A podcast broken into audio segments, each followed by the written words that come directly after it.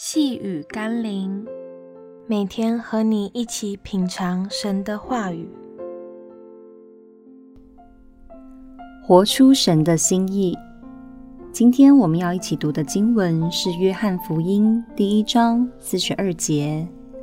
于是领他去见耶稣，耶稣看着他说：“你是约翰的儿子西门，你要称为基法。”有些人喜欢改名字。或是为自己取个绰号、小名，有些人是为了好听，有些人是为了好记，也有人是为了改运或迷信。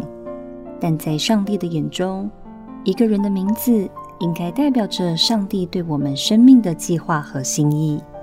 圣经中也有不少被上帝改名字的例子。每当上帝为一个人改名字的时候，乃是代表上帝要按着他的名字来使用他的生命，成就上帝的旨意，而不是为了满足个人的喜好，或期盼透过改名得到自己想要的好处。耶稣改西门为基法，希望他能成为教会的磐石。那你觉得耶稣会给你什么样的名字呢？让我们一起来祷告，亲爱的耶稣。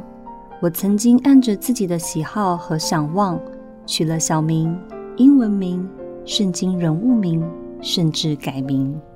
但我似乎忽略了，并没有问你希望我成为什么样的人。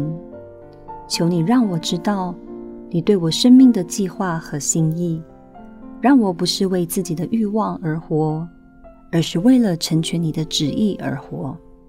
奉耶稣基督的圣名祷告，阿门。